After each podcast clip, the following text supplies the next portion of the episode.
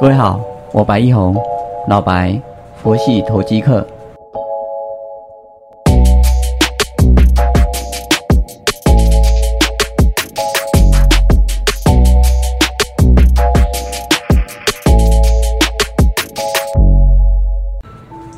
各位好，感谢各位的再次收听，我是老白白一红，佛系投机客。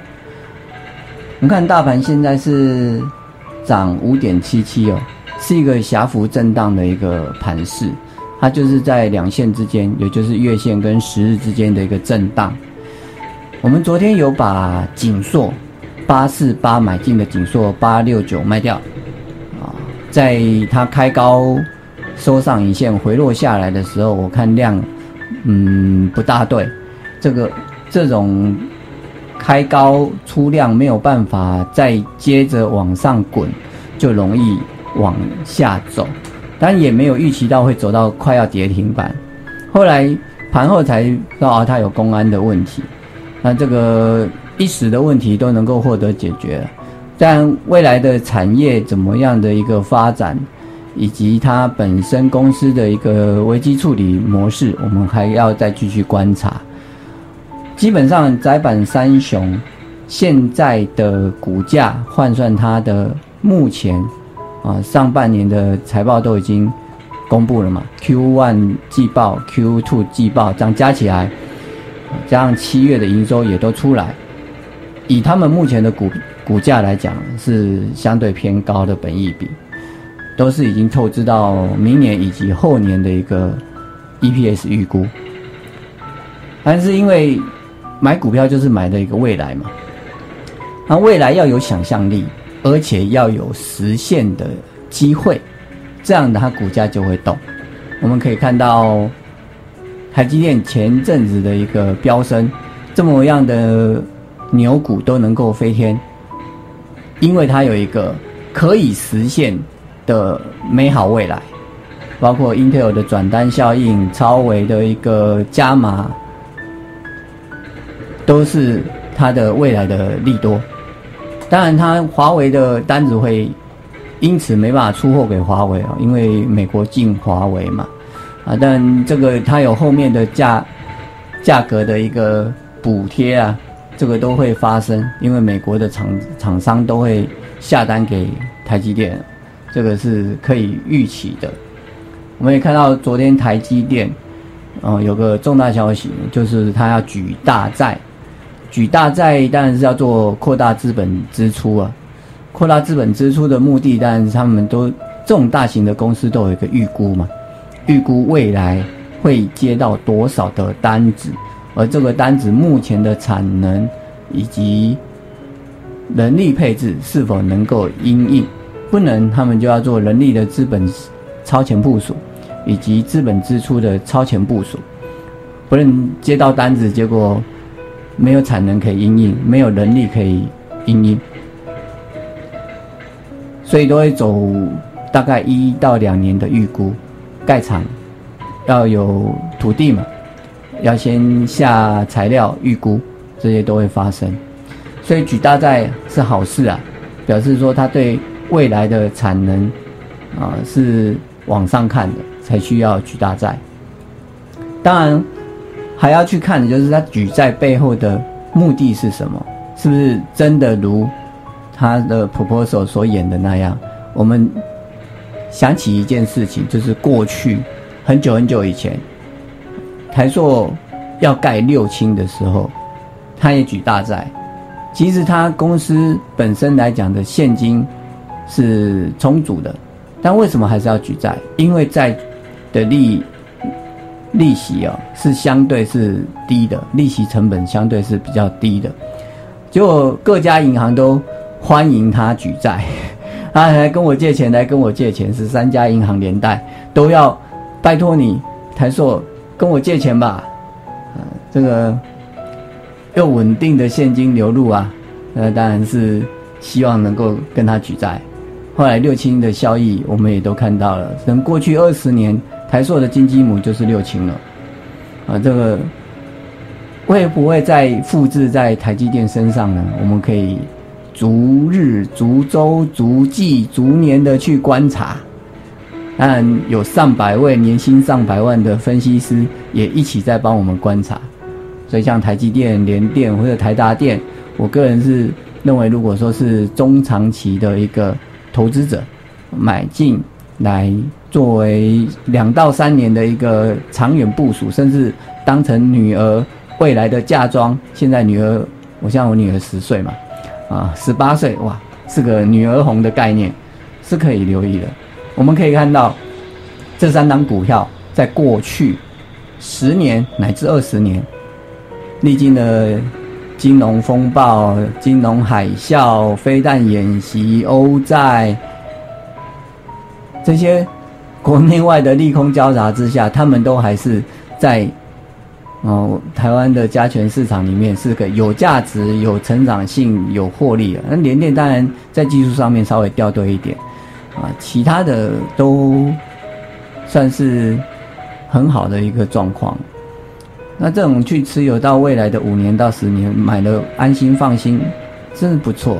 尤其我们看到台达电，台达电潜在的利多是什么？因为它一直深耕在绿能这一块。那未来如果要走绿能，不管是不断电系统、能源管理系统这些相关的。技术呢？它的技术是相对成熟的。我们知道说，特斯拉很好，哎，特斯拉的车子，嗯，不用维修费，不用加油，没有燃料税的问题，因为它不用加油嘛，就没有燃料税，所以它只要落地挂牌的牌照税，而且它还可以线上更新，哎，就是线上更新它的操作的一个系统，就好像苹果 iOS 升级一样。所以整体来讲，特斯拉这一类的电动车，未来可能会渐渐取代取代掉燃燃油车。那问题就是，电动车的话需要电来动，那电又要充电。一些加油站以后会不会变成充电站？可是这个充电呢？它是慢慢充的，在家里可以慢慢充，充个八小时算充饱这样。可是加油站如果每台车子都充八小时，一天才能充几台车子？那那个充电桩够不够用？所以充电桩是不是要变成快充的模式？